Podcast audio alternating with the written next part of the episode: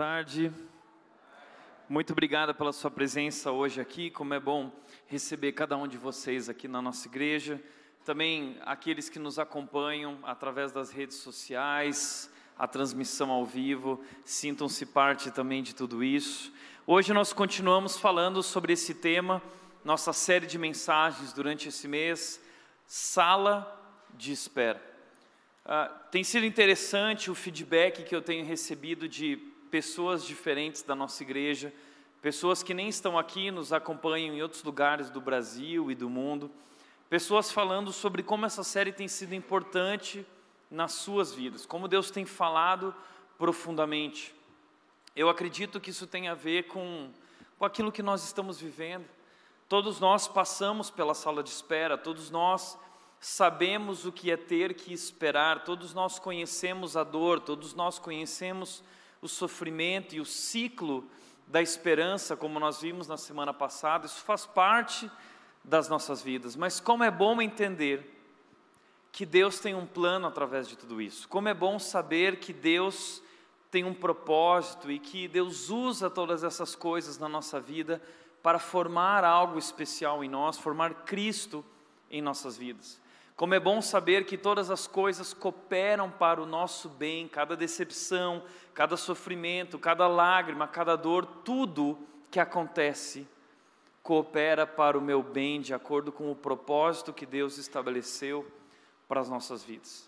Então, através de tudo isso, Deus está trabalhando em nós, Deus está fazendo algo em nós, a nossa fé está se tornando mais firme, o nosso relacionamento com Deus está se tornando mais profundo, Deus está retirando de nós a, a, as impurezas, aquilo que, que nos escraviza, aquilo que nos manteve reféns durante anos, para que nós possamos finalmente viver uma vida abundante e plena em Cristo. Tem a ver com tudo isso. Por isso essa série tem sido especial e e talvez você está vivendo um momento de sala de espera, ou talvez você já viveu, algumas pessoas me procuraram dizendo, Tiago, olha, graças a Deus eu já saí da sala de espera, mas eu estou sendo preparado, porque eu sei que a qualquer momento eu posso enfrentar novos desafios na minha vida. Outras pessoas se aproximaram de mim e disseram, Tiago, eu hoje posso ver através dessa série o quanto Deus tem me abençoado, quantas coisas boas Ele tem feito na minha vida, eu só tenho que agradecer, mas ao mesmo tempo eu comecei a perceber que tem pessoas ao meu redor que estão passando por dificuldades, passando pela sala de espera, no meu trabalho, na minha família, e eu preciso ajudar essas pessoas. Bom, isso é muito legal. Talvez você não está na sala de espera, mas conhece alguém que está e, e Deus pode usar a sua vida. Hoje nós continuamos falando sobre a sala de espera e eu gostaria de propor que a sala de espera também é uma sala de oração. Eu acredito que oração tem tudo a ver com esse tema espera. Eu acredito que um dos motivos de Deus nos colocar na sala de espera é porque Ele quer que, que a gente possa perceber o quanto nós precisamos dEle. Por isso, Deus tira tudo, tudo que temos, para que nós possamos perceber que Ele é tudo que realmente temos e que precisamos. E às vezes Deus precisa fazer isso na minha vida e na sua vida. Deus nos coloca assim em situações uh, de pressão, onde nós perdemos o controle, onde não temos para onde correr a não ser para Ele. Então é nesses momentos que a gente corre até o Senhor e nós dobramos os nossos joelhos em oração e aí nós clamamos dizendo: ó oh Deus, eu acredito que a sala de espera é um lugar de oração. Se você está na sala de espera, Deus está te convidando para orar. E existe algo é, maravilhoso na oração. Como disse João Calvino, ele disse essa frase, e eu concordo com ele, ele disse: a oração é o antídoto para todas as nossas aflições. Sabe qual é a cura para o teu sofrimento? É a oração. É isso. Não importa o que você está vivendo, não importa o quão difícil seja, há algo que você pode fazer nesse momento que pode mudar tudo dentro de você. Pode trazer a paz de Deus que excede todo o entendimento para o seu coração e para a sua mente. É a oração. A oração transforma o nosso coração. A oração transforma a nossa alma. A oração transforma a nossa vida. A oração é algo tão maravilhoso. E foi isso que descobriu o pastor Timothy Keller, pastor de uma igreja em Nova York, que escreveu esse livro chamado Oração. Esse é um grande homem de Deus, um dos pastores que mais influenciam a minha vida no pensamento, na teologia. E o pastor Timothy Keller, da igreja Redeemer, lá em Nova York, ele compartilha nesse livro o motivo pelo qual ele escreveu o livro. E eu achei isso tão interessante porque ele disse que a vida dele caminhava muito bem, mas ele teve que descobrir a oração na segunda parte da sua vida. Ele descobriu a oração. Por quê? Porque no ano de 2001, quando houve aquele ataque às Torres Gêmeas, uh, naquele momento o pastor Timothy Keller perdeu muitos, muitos membros da sua igreja naquele ataque. Vários homens morreram, várias mulheres morreram, famílias inteiras morrendo. Ele perdeu de uma, da noite para o dia, sua igreja esvaziou de gente, porque muita gente estava lá. E ele se viu diante daquelas mortes, diante daqueles velórios, ele foi chamado para ajudar naquele período, e foi um momento em que a cidade de Nova York entrou numa depressão profunda. Imagina ele como pastor de, de tantas pessoas. E nesse mesmo momento, eles descobriram que a esposa do pastor, Timothy Keller, tinha, estava com uma doença chamada doença de Crohn. E nesse mesmo tempo em que ele recebeu a notícia da esposa dele, ele descobriu que estava com câncer de tireoide. Imagina isso. Sabe momentos assim na nossa vida, em que estoura uma bomba do lado de lá, uma bomba, bomba do lado de cá, na minha frente, atrás, ou seja, parece que o mundo está desabando diante de nós. Foi isso que aconteceu. E nesse momento de muito sofrimento, nesse momento de profunda dor, a esposa do pastor Tim Keller chegou para ele e disse: Olha, eu creio que Deus está nos chamando a uma nova postura. Nós precisamos orar juntos. E ela, e ela fez um desafio para ele, como marido, dizendo: Nós precisamos criar a disciplina de orar juntos todos os dias. Nós simplesmente precisamos disso. E ela falou sobre isso, trazendo um exemplo para ele, e dizendo o seguinte: ela disse o seguinte: Imagine que você recebeu o diagnóstico de uma enfermidade tão letal que o médico lhe deu poucas horas de vida, a menos que tome um determinado remédio, um comprimido toda noite antes de dormir. Imagine que ele lhe recomende não deixar de tomar o remédio uma noite sequer, senão poderá morrer. Você acha que se esqueceria de tomá-lo? Ou deixaria de tomá-lo algumas noites? E ela continua dizendo para ele: seria tão crucial não se esquecer que você jamais deixaria de tomá-lo. Bem, se não orarmos juntos a Deus, não sobreviveremos a tudo que estamos enfrentando. Eu com certeza não vou sobreviver. Temos de orar. Simplesmente não podemos deixar de orar. Uau! Não podemos deixar de orar. 1 Tessalonicenses 5,17 diz: orem em todo tempo. Filipenses capítulo 4 diz: não fiquem ansiosos por nada, mas antes se aproximem a Deus em oração. A oração muda tudo. Nós andamos tão ansiosos, nós andamos tão preocupados, vivemos em um mundo caótico, ah, toda essa ansiedade tem nos feito adoecer coletivamente. Inúmeras síndromes, transtornos, ah, depressão, Nunca ouvimos tantos casos de depressão, nunca vimos tantos casos de suicídio. O que está acontecendo? Estamos adoecendo. E existe algo que pode transformar a nossa vida. Deus nos revela algo que pode transformar completamente a nossa vida e se chama oração. Mas sabe por que nós não oramos? Porque, em primeiro lugar, não temos tempo para orar. Nós andamos correndo. Estamos sempre apressados, não temos tempo para nada, ou talvez nós temos tempo, dado tempo para as coisas erradas. Eu não sei você, mas parece que a gente não tem tempo para orar, mas a gente tem tempo para ler a conversa do Neymar com a Nájila, né?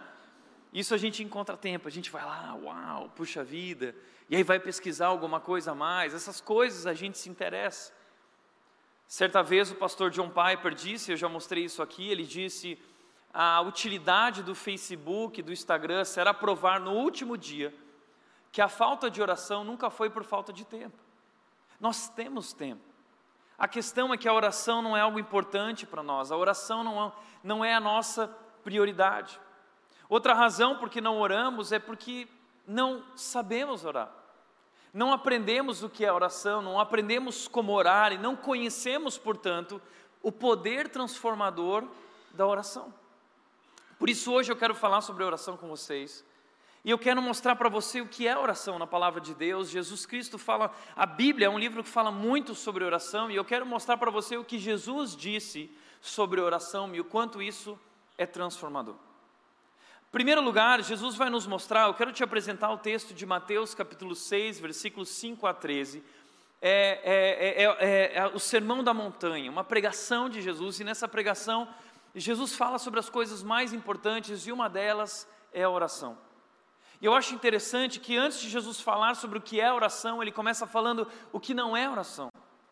E ele disse três coisas que não são oração, e talvez você você achou que era, talvez você se confundiu. Veja o que Jesus Cristo disse. Ele disse o seguinte: o que não é oração? Em primeiro lugar, oração não é autopromoção.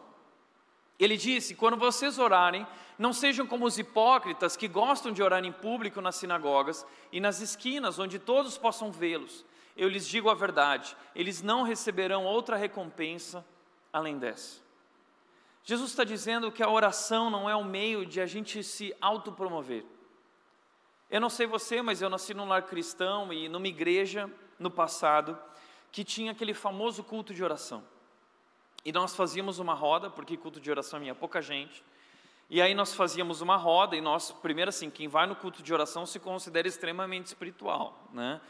E a gente já sentava lá no culto de oração e aí geralmente a gente dividia os pedidos. E eu lembro que a, a minha maior preocupação nas minhas orações, quando eu participava daquele momento, era provar algo para as pessoas. Era, eu, o que eu queria, enquanto alguém estava lá orando, uh, e eu sabia que eu ia ter que orar por algum pedido que tinham colocado ali, eu ficava bolando a minha oração. Eu ficava imaginando como que eu vou orar, porque o meu maior desejo, meu maior objetivo é que as pessoas falassem assim: Uau, que oração! Nossa, como o Tiago é espiritual, né? Eu estou revelando meu coração, esse era o meu coração. Até que eu fui aprender o que era realmente oração e descobri que aquelas minhas orações não passavam do teto, porque elas não eram dirigidas a Deus, elas eram dirigidas a mim mesmo. Então muitas vezes eu ficava lá planejando, talvez você já passou por isso. Ah, ai, como que eu vou começar a minha oração? Porque eu ficava envergonhado, eu queria, ah, não, vou começar a oração assim. Nosso Deus e Pai, né? Ou, ó Deus, né? Eu te louvo e te agradeço. Nós já temos as orações pré-formatadas, a, gente desenvolveu um estilo de orar que não é sincero, que não é verdadeiro, que se preocupa mais com as pessoas que estão ao nosso redor do que o Deus que está lá em cima ouvindo de verdade a nossa oração. Então, cuidado, porque a oração não é um meio de aparecer. Cuidado. Segundo lugar, a oração também não é ah, uma fórmula mágica. Mateus capítulo 6, versículo 7 fala o seguinte: ao orar, não repitam frases vazias sem parar, como fazem os gentios. Eles acham que se repetirem as palavras várias vezes, suas orações serão respondidas. Tem muita gente que acha que oração é, é, é uma fórmula mágica. É tipo abracadabra. E se eu falar as palavras certas, na ordem certa, isso vai destravar um poder sobrenatural sobre a minha vida. Então, eu preciso. Ai, você conhece alguma oração forte aí? Você tem alguma oração poderosa? Deixa eu te falar uma coisa. O poder da, da oração não está em quem a faz. O poder da oração está em quem a ouve. Oração forte não é oração cheia de palavras bonitas orações preparadas, formatadas já antes que você fica repetindo. Oração forte é oração sincera. Oração forte é oração de coração. É aquela oração de alguém que se que se conecta com Deus de fato. É isso que é oração. E às vezes eu vejo, eu já contei para vocês, eu ligo a televisão e eu vejo as pessoas orando lá, e isso é tão, tão triste para mim. E desculpa, se você praticou isso até hoje, eu, eu espero que você não se sinta ofendido, Mas eu quero que você entenda o quanto Deus odeia isso. Tem muitas vezes eu vejo as pessoas lá, Deus abençoa 2019. Deus abençoa 2019. Deus abençoa 2019. Deus abençoa 2019. Deus e fica lá durante horas e horas e horas e horas repetindo. O que Jesus Cristo está dizendo é: não façam isso. Sabe o que é? Deus odeia esse tipo de oração. Você não precisa fazer esse tipo de oração. Deus não quer que você faça esse tipo de oração. Entenda isso. Aliás, tem muita gente que acha que a oração do Pai Nosso é uma oração que a gente deve repetir palavra por palavra. Não é isso. E eu vou mostrar para você, não é isso. Até porque Jesus Cristo ensinou a orar em dois momentos, em Mateus capítulo 6 e em Lucas capítulo 11, ele ensina os discípulos a orar e ele usou palavras diferentes, ele não usou as mesmas palavras, ele não fez a oração do mesmo jeito, perfeitamente, exatamente, ele mudou um pouco as coisas. Então isso quer dizer que, na verdade, a oração do Pai Nosso não é um tipo de reza decorada, não, é, é uma maneira, é, é um trilho de oração, é, é, nós estamos aprendendo a orar como eu devo me dirigir a Deus. Então, cuidado ao repetir as palavras, porque o texto está dizendo que pessoas que uh, repetem frases sem parar é, são gentios. São gentios que agem assim. O, o que é um gentio? Não é alguém que é querido, amoroso, ok? Gentil nesse, aqui é, é alguém que é pagão. Literalmente é um pagão. Um pagão é alguém que não conhece a Deus. Sabe quem que ora dessa maneira? Quem não conhece a Deus. Então não façam isso. Porque quem conhece a Deus sabe que não deve fazer esse tipo de oração. Não faça esse tipo de oração. Deus odeia orações assim. Terceiro lugar, oração também não é uma lista de pedidos. Em Mateus capítulo 6, versículo 7, Jesus continua dizendo: Não sejam como eles, pois seu Pai sabe exatamente do que vocês precisam antes mesmo de pedir. É interessante que para muitos de nós, para a maioria dos cristãos talvez, oração é simplesmente fechar os olhos e começar a pedir. Olha, Deus, eu estou precisando disso, Deus, eu estou precisando daquilo, uh, e eu preciso disso, e eu está faltando isso, eu quero isso, e você começa a reclamar. É tipo um saque divino, né? Você fala, ah, Deus, a minha vida está ruim, e eu, ah, sabe, eu quero isso, eu preciso daquilo.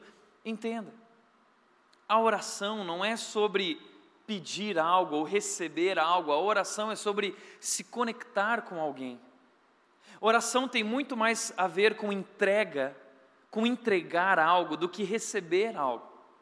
É isso que nós precisamos aprender através da oração. Sim, colocar pedidos diante de Deus faz parte também da nossa oração, mas não é isso que significa a oração. A oração não se resume a isso. A oração é algo muito maior do que isso. É isso que Jesus quer nos ensinar. O que está acontecendo através da oração e eu preciso entender para que eu aprenda a orar.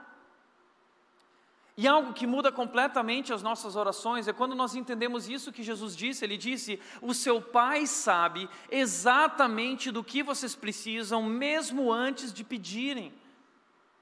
Então, peraí, eu acho isso tão estranho. Porque se o Pai sabe o que eu preciso, mesmo antes de eu pedir, então por que eu oro? Por que orar? Porque a oração na verdade, não tem a ver com convencer Deus. A, a, oração não tem a ver com convidar Deus a cuidar da nossa vida e ficar mais atento e mover Deus para fazer algo na nossa vida. Não, a, a oração não muda Deus, a oração muda a gente. Eu oro não para que Deus mude, mas para que o meu coração mude eu quero te mostrar o que acontece na nossa vida quando nós oramos. Eu quero te mostrar, é isso que Jesus nos mostra através da oração do Pai Nosso. Essa oração é tão maravilhosa. Veja só, o que é oração? Jesus começa essa oração definindo o que é oração. E ele diz o seguinte: portanto, orem da seguinte forma: Pai Nosso que estás no céu. A primeira coisa aqui que é chocante na oração do Pai Nosso essa primeira palavra que Jesus usou. Pai. Você precisa entender o peso disso na cultura judaica. Porque os judeus, eles estavam assim olhando para Jesus, e lá em Lucas 11 mostra essa história de que eles se aproximaram de Jesus e disseram: Jesus, nos ensina a orar. E o que deixa isso ainda mais interessante é que os judeus já sabiam orar. Os judeus sabiam como orar, mas a maneira como Jesus orava era diferente. Porque os judeus oravam de maneira mais fria, os judeus oravam de maneira mais religiosa. E Jesus, ele cria algo inédito na oração, ele estabelece algo inédito na oração. Jesus, ele faz uma oração diferente, é uma oração que parece um relacionamento. Jesus estabelece um novo conceito na oração, que é o conceito da intimidade. Ele não se refere a Deus como um Deus, mas como Pai. E é isso que nós aprendemos com Jesus, que a oração é um relacionamento de intimidade com Deus o nosso Pai que está nos céus. E sabe, para um judeu, um judeu jamais chamaria Deus de Pai. Não Pai dessa forma, como, ah, como traz essa ideia aqui. Porque ah, para o judeu, por exemplo, lá em Êxodo, é a primeira vez em que nós vemos Deus uh, declarando o seu nome. Ele, quando Moisés pergunta para ele, Deus, mas qual é o teu nome? Até então Deus era conhecido como Deus de Abraão, o Deus de Isaac, o Deus de Jacó, mas qual o nome desse Deus? Moisés pergunta: qual é o teu nome? Deus diz: olha, meu nome é Yahweh. E, e esse nome é o tetragrama, que é Yod He Vav He no hebraico. Esse nome é tão sagrado, esse nome é, é tão especial que o judeu acreditava, e acredita até hoje, que ele jamais poderia pronunciar esse nome. Às vezes eu converso com amigos judeus e olha que interessante, eles não pronunciam o nome de Deus, eles colocam D tracinho S. Eles não pronunciam o nome de Deus. Porque eles entendem que o nome de Deus é tão santo, santo, santo, e realmente é. O nome de Deus é santo. Ah, agora imagina isso. Jesus estabelece algo novo. O judeu não chamava, não falava o nome de Deus por considerar o nome de Deus tão sagrado. E agora Jesus vem e estabelece um novo padrão de oração onde ele se aproxima de Deus, chamando Deus de Pai. Que relação de intimidade é essa? O que foi que aconteceu? Isso é algo maravilhoso. Nós falamos sobre um relacionamento com Deus aqui, né? A gente fala sobre ter um relacionamento com Jesus, ter um relacionamento com Deus, mas um judeu jamais falaria isso, sabe por quê? Porque Deus era tão santo e tão separado, no templo e no tabernáculo, a presença de Deus lá era separada por um véu profundo e grosso, e ninguém poderia adentrar nesse lugar, no santuário, porque apenas o sumo sacerdote poderia entrar lá uma vez por ano para oferecer um sacrifício, e era um lugar tão santo que ele precisava entrar com uma corda e um sininho, então ele entrava e se ele morresse e o sininho parasse de tocar, eles puxavam ele de volta, e era um lugar separado. Mas a Bíblia diz que quando Jesus Cristo morreu naquela cruz, o véu foi rasgado de cima abaixo. E sabe o que isso significa? Significa um relacionamento de, através da, da sacrifício de Jesus Cristo. Eu e você fomos reconciliados com Deus. Nós podemos viver agora um relacionamento íntimo com o Criador por causa daquilo que Jesus Cristo, Filho de Deus, fez na cruz por nós. Os judeus não entenderam isso naquele momento, mas é isso que Jesus Cristo está nos ensinando. Agora nós podemos ter um relacionamento com Deus. Entenda entenda a magnitude disso. Porque a Bíblia diz, 1 Timóteo capítulo 6, 16 diz, que Deus habita em uma luz tão resplandecente que nenhum ser humano pode se aproximar dele. Ninguém jamais o viu e ninguém pode ver. Uau! Isaías nos traz uma visão no seu livro no Antigo Testamento, em que ele vê o trono de Deus, ele enxerga a glória de Deus, e ele vê que existem anjos ao redor do trono, e esses anjos eles têm seis asas, e com duas asas eles cobrem o rosto, com duas asas eles cobrem os pés, e com duas asas eles voam, e esses anjos estão gritando e declarando: Santo, Santo, Santo, Deus Todo-Poderoso e, e, Isaías olha para aquilo e ele diz: Esse Deus está tão separado, ele está tão distante daquilo que eu sou, eu sou um homem tão impuro e eu vou morrer, eu não posso me aproximar desse Deus. Existe uma imagem no livro de Apocalipse, Apocalipse capítulo 4, versículo 5, nos mostra essa imagem do trono, e diz a Bíblia que existe fogo ao redor do trono, e existem relâmpagos e trovões, e existem milhares de milhares e milhões de milhões de anjos ao redor do trono, e existem ali os anciãos, e existem ali os seres viventes, um maior do que o outro e mais monstruoso do que o outro, e todos eles estão ao redor do trono declarando: Santo, Santo, Santo, digno é o Cordeiro. Agora imagina isso. Eu me aproximo desse trono e eu digo, na presença desse trono, eu digo: Pai nosso. Pai. Eu posso chamar agora o Deus que se assenta no trono, Deus Criador, eu posso chamá-lo de Pai.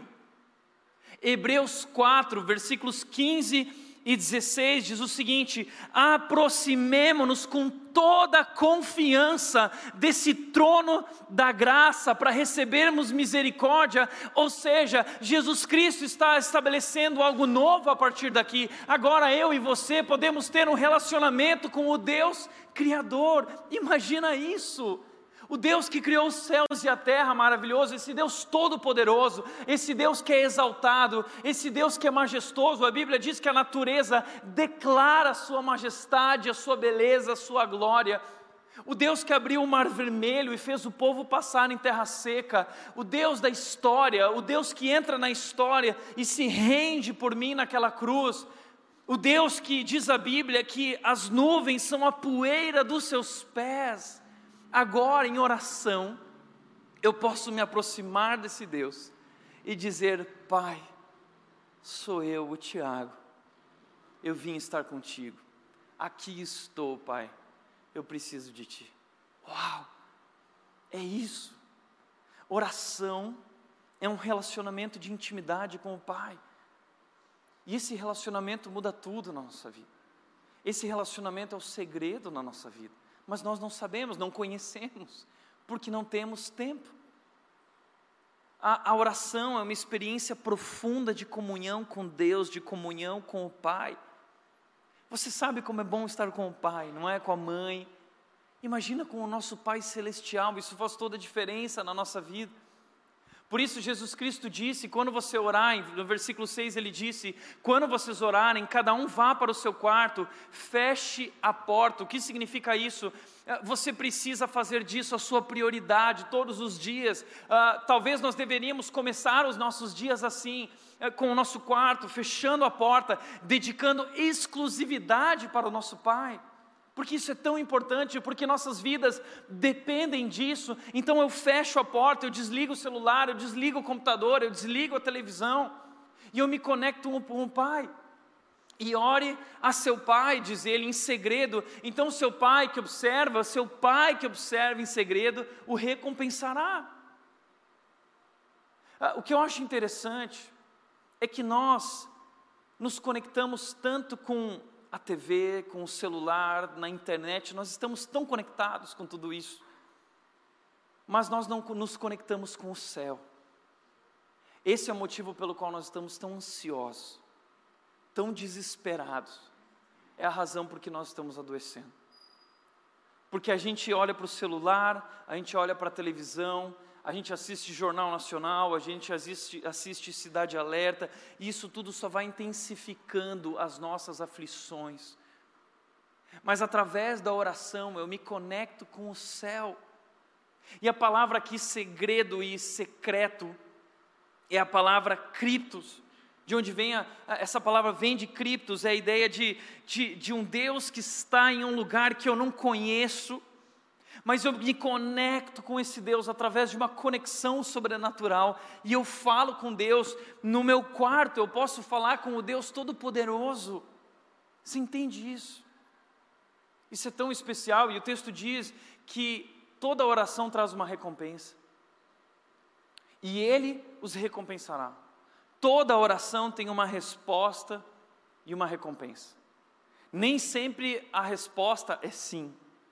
Muitas vezes a resposta é não, mas ainda assim, nós podemos ter a convicção que é a melhor resposta possível, Porque a melhor coisa que Deus pode fazer na nossa vida, muitas vezes, é dizer não para nós. Porque Ele sabe que aquilo não fará bem para nós, Ele quer que todas as coisas cooperem para o bem de acordo com o seu propósito.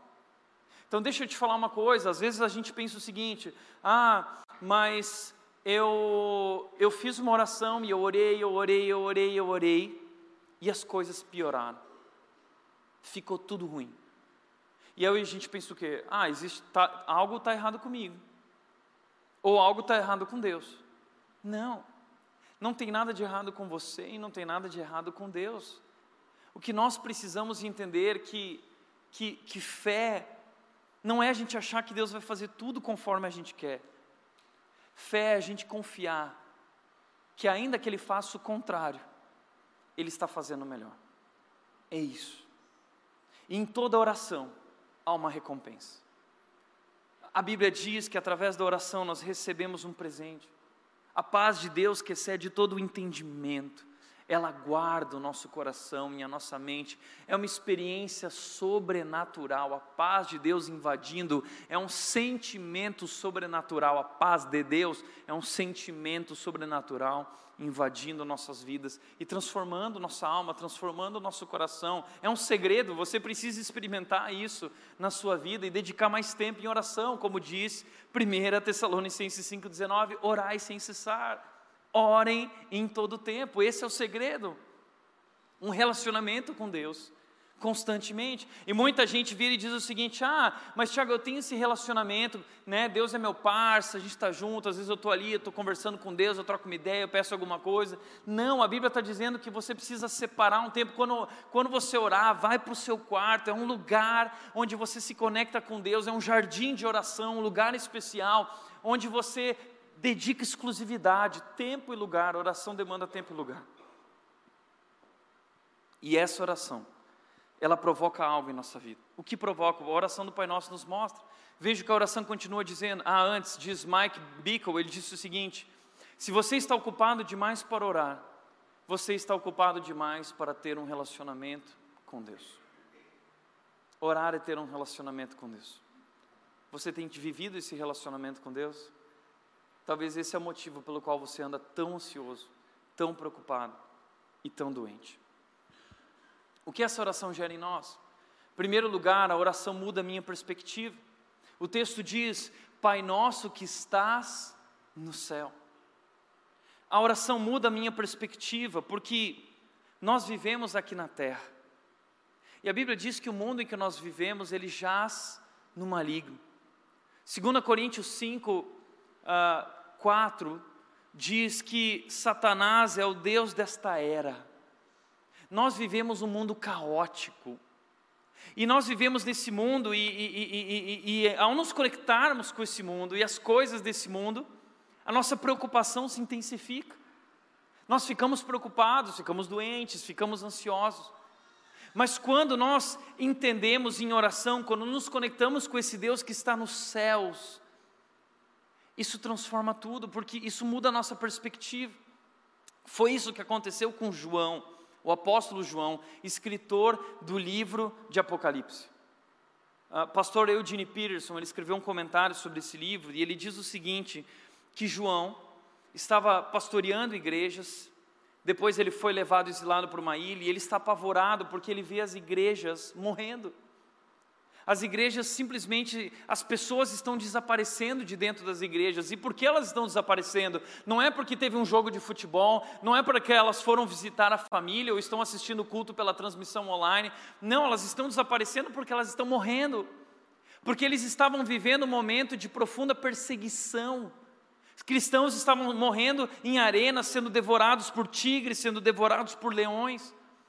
E João vê tudo isso e ele está preocupado, o coração dele está inquieto, a mente dele está ansiosa e, e, e, ele está desesperado, mas de repente ele começa a orar, e quando ele começa a orar, ele tem uma visão do céu, ele tem uma visão do trono, e quando ele tem essa visão de Deus sentado no trono, ele entende: Deus está no comando, Deus continua no controle. Ainda que as coisas aqui na terra se percam, ainda que, esse, ainda que dê tudo errado aqui embaixo, lá em cima, continua tudo certo. E esse Deus está no controle da história e no controle da minha vida. E essa visão de Deus sentado no trono transforma o seu coração e a sua vida. É isso que a experiência, a, a, a oração gera em nós. A oração nos lembra quem nós somos e quem é o nosso Deus. A oração dá esse endereço, dizendo com quem eu estou falando e onde Ele está. E eu entendo então que Deus está nesse lugar perfeito e maravilhoso e santo, e eu entendo que eu estou aqui, e a Bíblia diz, Eclesiastes capítulo 5, versículo 2 diz: Deus está nos céus e você está na terra. Como eu gosto de lembrar disso, às vezes eu me esqueço disso. E, e como disse C.S. Lewis, ele disse o seguinte: o céu, se comparado com este mundo, não, a, a, a, é, a, realidade do céu é estrondosa se comparado com esse mundo. Esse mundo é uma terra de sombras.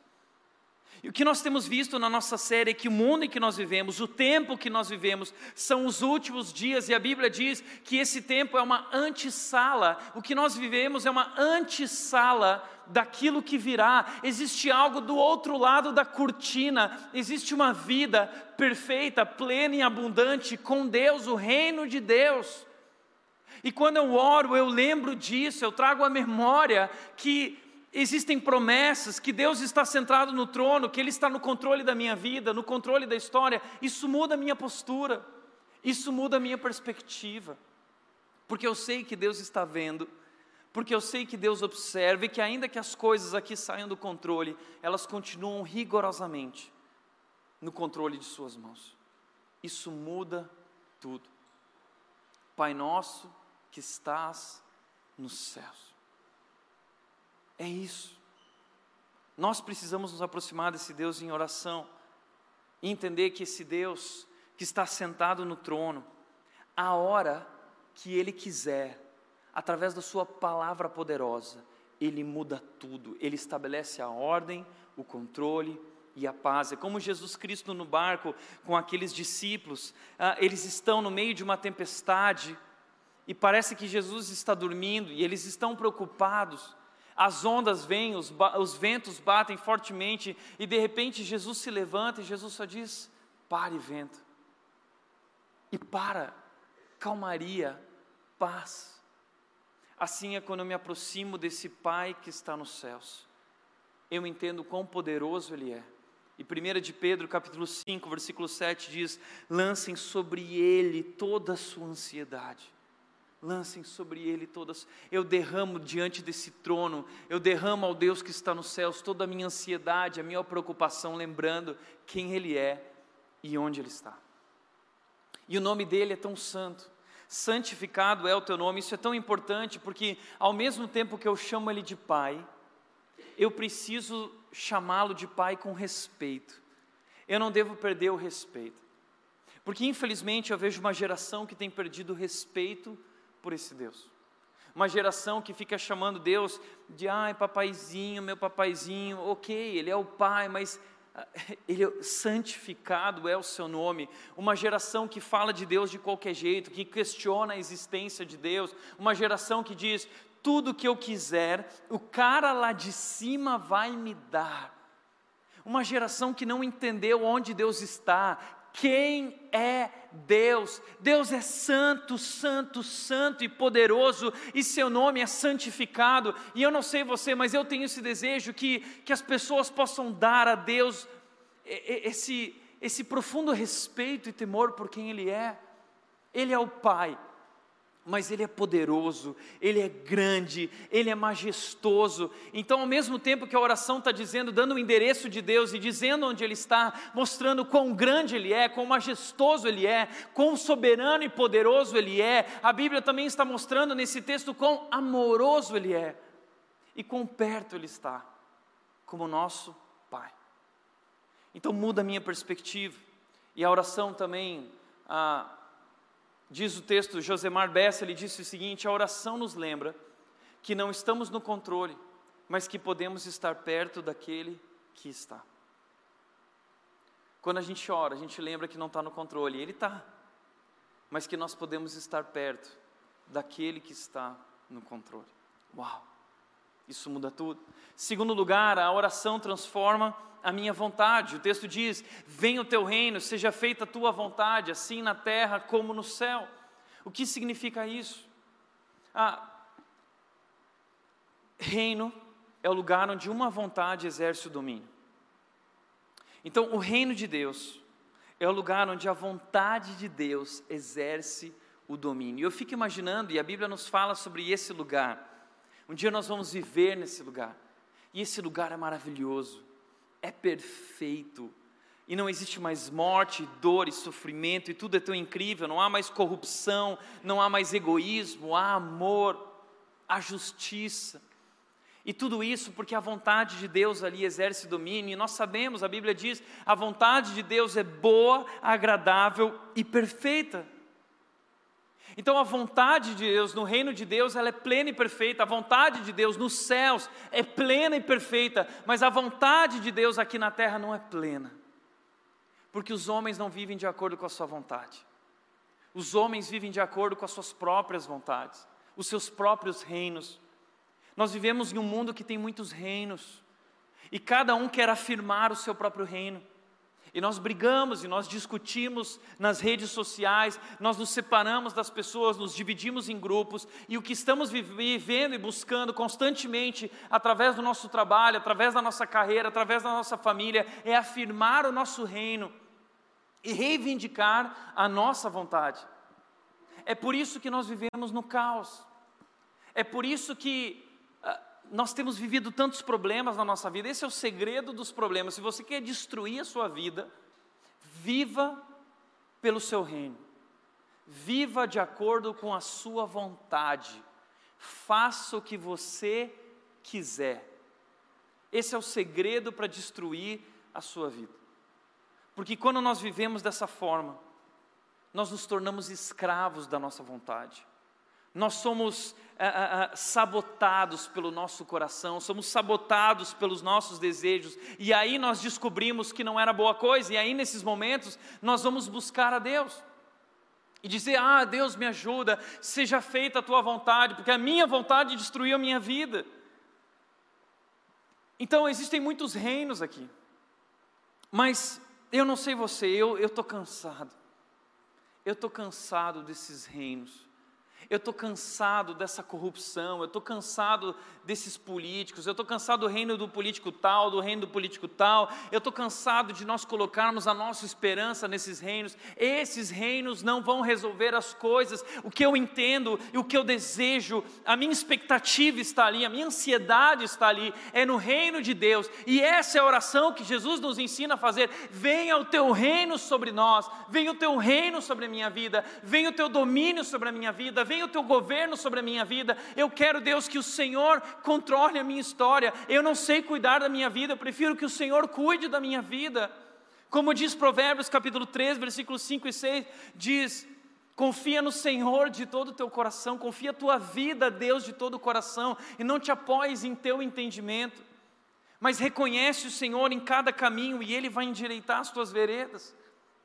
É isso, é entender que não deu certo, mas eu quero a tua vontade para a minha vida. Deus, seja feita a tua vontade, assim como ela é plena e perfeita no céu, que ela seja plena e perfeita na minha vida e através da minha vida. Deus, eu não vejo a hora, eu não vejo a hora que o teu reino venha sobre nós, porque a Bíblia diz, a Bíblia diz, entenda isso, a Bíblia diz que vai chegar um dia em que Deus vai julgar o mundo, e Ele vai separar aqueles que creram e não creram. E Ele vai convidar aqueles que creram no Cordeiro, Jesus Cristo, para serem participarem do seu reino, e o seu reino será maravilhoso. Então eu, eu estou nessa expectativa, Deus. Eu não vejo a hora que vem o teu reino, mas eu não preciso esperar. Eu posso permitir que esse reino invada o meu coração hoje, que esse reino invada a minha vida hoje, e quando a vontade de Deus invade a minha vida, eu experimento já, agora, aqui, uma vida plena, uma vida abundante Eu não preciso esperar para vivê-la lá, eu posso vivê-la aqui, já, agora, através da oração, de uma vida de intimidade com Deus. Eu me relaciono com a principal parte do reino, o Deus do reino, que está sentado sobre o trono. Ele me permite que eu me aproxime desse trono e o chame de Pai. Uau! Seja feita a tua vontade, Deus. Eu abro mão de tudo. Deus, seja feita a tua vontade, ainda que não seja de acordo com a minha vontade. Deus, seja feita a tua vontade, ainda que eu não concorde. Deus, venha o teu reino sobre a minha casa. Venha o teu reino e a tua vontade sobre minha família, sobre meu casamento, sobre meus filhos, sobre a minha carreira, a minha empresa. Deus, venha sobre nós. Venha sobre nós o teu governo. Portanto, quando nós oramos, entenda o que disse o pastor Tim Keller que escreveu o livro Oração, ele disse: o propósito básico da oração não é sujeitar a vontade de Deus à minha, mas moldar a minha vontade à dele. Entenda isso. Eu não estou orando para convencer Deus a fazer aquilo que eu quero. Quando eu oro, Deus está me convencendo que Ele está sentado no trono, Ele é poderoso, Ele é amoroso, Ele é Pai, Ele está no controle da história e Ele está cuidando da minha vida.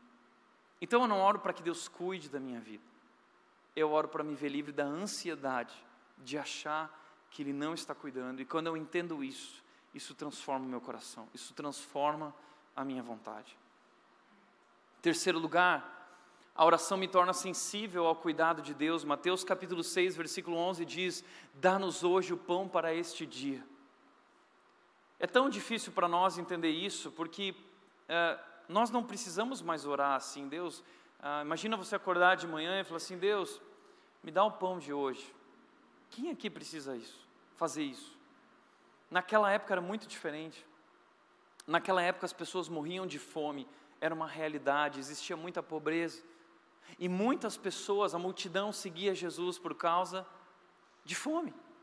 Aconteceu em um determinado momento, as pessoas estavam lá porque elas estavam com fome, Jesus deu para elas o que comer.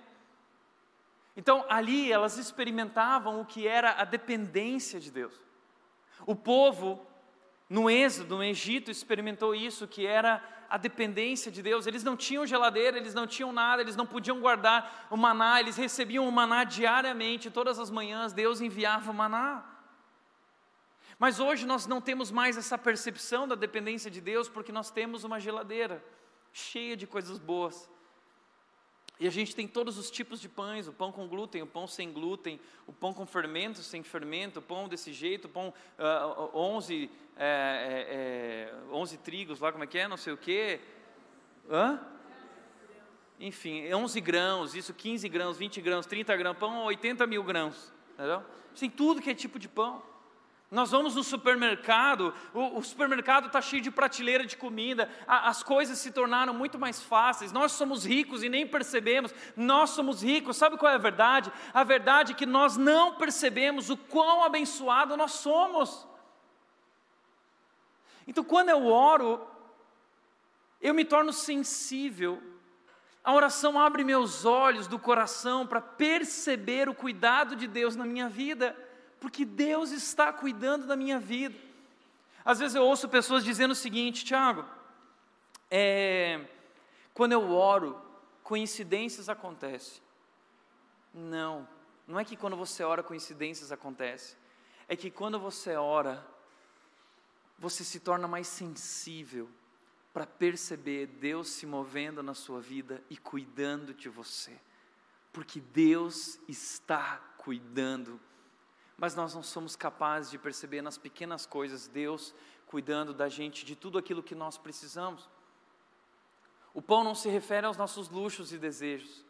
O pão se refere às necessidades básicas da nossa vida e Deus tem nos dado. Talvez você pense assim, não, e desculpa, se você pensa assim, você é um idiota, você pensa, não, mas sou eu que trabalhei. Né? A gente vive, a gente vive essa esse pensamento que destrói a nossa vida, é um pensamento destrutivo. É o seguinte: eu tenho porque eu trabalhei, você não tem porque não trabalhou. Eu mereço, eu mereci, você não merece. Não, para com isso. Se você trabalhou é porque Deus te abençoou, Deus te deu corpo, Deus te deu força, Deus te deu saúde, Deus te deu o ar que você respira. Deus virou para Moisés e ele disse: Moisés, tira a sandália dos teus pés, porque o solo que estás pisando é santo. Entenda uma coisa: a terra sobre a qual você está pisando foi Deus quem criou esse mundo, foi Deus que criou tudo que existe, é Deus que te deu condições de viver, de respirar, de trabalhar, de ter uma esposa, de ter um marido, de ter filhos, de ter um um trabalho, de ter um emprego, é Deus que nos provê ricamente todos os dias, mas nós não percebemos isso. Nós, nós vivemos muito mais essa coisa do eu trabalhei merecido que a gratidão. E quando nós oramos, a, a, oração faz transbordar gratidão no nosso coração e reconhecimento, porque Deus tem nos abençoado tanto, tanto. Então a oração nos deixa mais sintonizados com a presença de Deus e para perceber as bênçãos de Deus e como nós somos abençoados. Por isso eu gosto daquele costume, nós não devemos parar esse costume de orar antes das refeições e agradecer. E está no mercado, e está no restaurante, onde você estiver, ore. Você está em casa com a sua família, ore. Desliga a televisão nesse momento, ensine seus filhos. Gente, estão vendo isso que está sobre a mesa? Não fui eu. É Deus quem tem provido tudo isso nas nossas vidas. É Deus. Vamos agradecer, nós precisamos agradecer. Que Deus maravilhoso. Essa refeição, essa comida é prova do seu amor. Nós precisamos acordar todas as manhãs e agradecer pelo milagre da vida. Nós precisamos, todas as manhãs, lembrar quem é o nosso Deus, onde Ele está e como Ele está cuidando de nós. Imagina como isso mudaria as nossas vidas. Quarto lugar, a oração me lembra quem eu sou. Mateus capítulo 6, 12 diz: E perdoa as nossas dívidas, assim como nós perdoamos os nossos devedores. Eu gosto dessa palavra dívida, porque hoje nós temos um negocinho chamado cartão de crédito. Pode ser uma bênção, pode ser uma maldição, depende da maneira como você usa. Eu acho interessante que eu já vivi essa experiência, talvez você já viveu também, o nosso mundo vive assim. O cartão de crédito chega com aquele limite absurdo e você sai gastando, gastando e compra isso e compra aquilo porque eu posso, né? Porque eu mereço. E você compra e compra e gasta e gasta e gasta e é tudo tão incrível porque você tem acesso a tudo e afinal de contas eu mereço e você vai comprando, mas um dia, um dia a conta chega. E quando a conta chega, às vezes vem aquele susto. Como eu vou pagar isso? E quanta gente se torna escravo do cartão de crédito e das dívidas. Mas sabe que é exatamente assim que o ser humano age com Deus. É como se a gente tivesse um cartão de crédito na vida e a gente sai vivendo e curtindo e eu vou viver desse jeito, e eu vou viver daquele jeito, e eu vou viver de acordo como eu quero, e eu começo a quebrar todas as regras da vida e todos os mandamentos de Deus. Afinal de contas, não existe o que é certo uh, ou errado, existe o que é bom para mim, existe o que me faz feliz. Então eu começo a viver a vida do meu jeito, e eu erro, e eu erro, e eu erro, mas a Bíblia diz que o pecado gera condenação, gera uma dívida. E essa condenação e dívida gerou a morte. E um dia vai conta vai chegar. Um dia a conta vai chegar. E você vai olhar e dizer: Como eu pago isso? E Deus vai dizer: Não tem como você pagar por isso. Por isso eu enviei Jesus Cristo. Ele pagou. Jesus Cristo, diz a Bíblia em Colossenses, ele cancelou a escrita de dívida, removendo-a na cruz, ele cancelou foi por amor. E todos aqueles que creem em Jesus Cristo e o recebem como seu Salvador são perdoados. Perdão. Mas eu nunca posso esquecer que tudo que eu estou vivendo e tudo que eu sou é por causa daquilo que Ele fez. Ele me perdoou. E Deus diz, eu creio nisso, que é o perdão que sustenta o universo. Nós fomos criados sobre o perdão. Deus já sabia que nós íamos pecar e nos rebelar contra Ele, mas antes de Deus dizer haja luz, Ele já havia dito haja cruz. Então, nós cristãos conhecemos esse amor, e como conhecendo esse amor, nós não somos capazes de perdoar. E nós continuamos errando muitas vezes com esse Deus, mesmo sabendo do seu perdão, do seu amor, da nossa salvação, nós continuamos muitas vezes pecando. Então, nessa relação de oração, eu, eu lembro quem eu sou. E eu lembro que eu estou num processo de transformação, e esse seu processo só termina no dia de Cristo Jesus, no dia que ele voltar, no dia que for estabelecido esse reino. Filipenses 1,6 diz: aquele que começou a boa obra vai completá-la até o dia de Cristo Jesus. Mas até lá, eu preciso lembrar quem eu sou quem eu era, o que Jesus Cristo fez e o que eu me tornei em Jesus Cristo. E eu, eu peço perdão a Deus e Ele me perdoa, mas ao mesmo tempo eu preciso perdoar aqueles que estão ao meu redor. Perdoar, perdão. Não faz sentido um cristão ser amargurado. A coisa mais incoerente do mundo é um cristão amargurado. É a coisa mais incoerente da história alguém que foi perdoado diante de uma dívida impagável, se torna amargurado por causa de uma coisa tão pequena e tão boba, tão fútil, se comparado com a grandeza da tua ofensa e da tua dívida, o que o teu irmão fez para ti, ele te machucou, ele te feriu, ok, mas isso não é nada se comparado ao perdão e ao amor de Deus derramado sobre a tua vida. Por isso, o nosso dever é perdoar. Lembre-se através da oração quem você é. Quinto lugar, a oração me prepara para a batalha. Mateus capítulo 6, versículo 13 diz: E não nos deixe cair em tentação, mas livra-nos do mal. Eu acho tão interessante essa oração, porque a oração não está dizendo, Deus, me livra da tentação. A oração está dizendo, Deus, não me deixe cair em tentação. Sabe o que isso significa? Significa que Deus não vai te livrar das provações. Deus não vai te livrar das tentações. Lembra, andar com Deus não significa estar isento do sofrimento, significa que não estamos sozinhos. Então faz parte da vida cristã compreender que a vida é uma batalha. É uma batalha contra a nossa carne, é uma batalha contra o mundo, é uma batalha contra o diabo. A palavra aqui, mas livra-nos do mal, é, se refere ao maligno, é o diabo. A Bíblia diz em 1 Pedro que o diabo é como um leão rugindo e procurando a quem possa devorar. Ele arma ciladas, ele quer destruir as nossas vidas, mas através da oração eu lembro que maior é aquele que está em mim do que aquele que está no mundo. Através da oração, eu não sou livrado das batalhas, mas eu me torno mais forte para as batalhas. Paulo chegou em 2 Coríntios, ele chega para Deus e ele diz: Deus, eu, eu te clamo, tira isso de mim. E Deus diz: Eu não vou tirar, porque o meu poder se aperfeiçoa na fraqueza, a minha graça te basta. Então a oração não me livra da batalha, a oração me prepara para a batalha. A oração me fortalece para a batalha. A oração é o nosso quarto de guerra, onde nós somos fortalecidos para enfrentar os desafios da vida, no nosso casamento, na nossa família, na nossa empresa, na sua faculdade. É, a oração nos prepara para a batalha.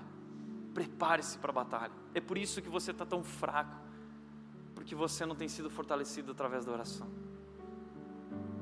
Sexto e último lugar, a oração me liberta da individualidade quero te chamar a atenção para algo na oração que talvez você não percebeu. A oração não é meu Pai, me dá. A oração é Pai Nosso. Dá-nos hoje o pão. Perdoa as nossas dívidas, como nós perdoamos os nossos devedores, e não nos deixe cair em tentação, mas livra-nos do mal. A oração do Pai Nosso me liberta do egoísmo, liberta da individualidade, porque ela me ensina que não é sobre mim, não foi só por mim. Jesus Cristo deu a vida por nós, nós somos família, nós somos um corpo, eu não estou sozinho, nós fomos adotados juntos como filhos, somos chamados família de Deus. Por isso, através da oração, eu aprendo a olhar para o lado, Eu aprendo a olhar só para o meu umbigo e ficar pedindo e pedindo e pedindo, mas eu olho ao meu redor e eu vejo que talvez eu também possa ser a resposta da oração de alguém. E assim como uma pessoa me falou essa semana dizendo, Tiago, está tudo tão bem na minha vida. Ah, ela disse, mas eu vejo tantas pessoas que estão precisando de mim. Talvez tem tanta gente precisando de você. E a vida cristã, nós somos chamados para não viver sozinhos. Nós somos corpo, somos família, você não está sozinho. Não viva uma espiritualidade sozinho. A vida cristã não é sozinha, a vida cristã é nós. Na vida cristã acabou eu, acabou o que eu quero, acabou o meu jeito, acabou minha vontade. Agora é nós. E o que o Senhor tem para nós e o que o Senhor quer para nós. É por isso que na oração do Pai Nosso, nós somos libertos da individualidade. E essa oração, ela é linda porque ela encerra, nós aprendemos que a oração em si encerra com em nome de Jesus. Em nome de Jesus. Porque tudo isso, o acesso que nós temos ao Pai, o poder derramado sobre nós, o amor derramado sobre nós, essa força que nos fortalece, esse cuidado de Deus, tudo isso é por causa de Jesus, do que ele fez na cruz. Então, em nome de Jesus, Pai, em nome de Jesus. Para refletir e praticar, primeiro, a oração é o antídoto para todas as nossas aflições, a cura para a tua ansiedade. Segundo lugar, a oração nos lembra que não estamos no controle, mas que podemos estar perto daquele que está. Leve ao trono a tua preocupação. Transforme a tua dor em oração. Transforme a tua frustração em oração. Transforma a tua decepção em oração. Transforma as tuas lágrimas em oração. E deixa Deus transformar a sua vida. Quando você se aproxima desse trono, o seu coração é transformado. E por último, o propósito da oração não é sujeitar a vontade de Deus a nós, mas moldar a nossa vontade a dele. Amém? Feche teus olhos.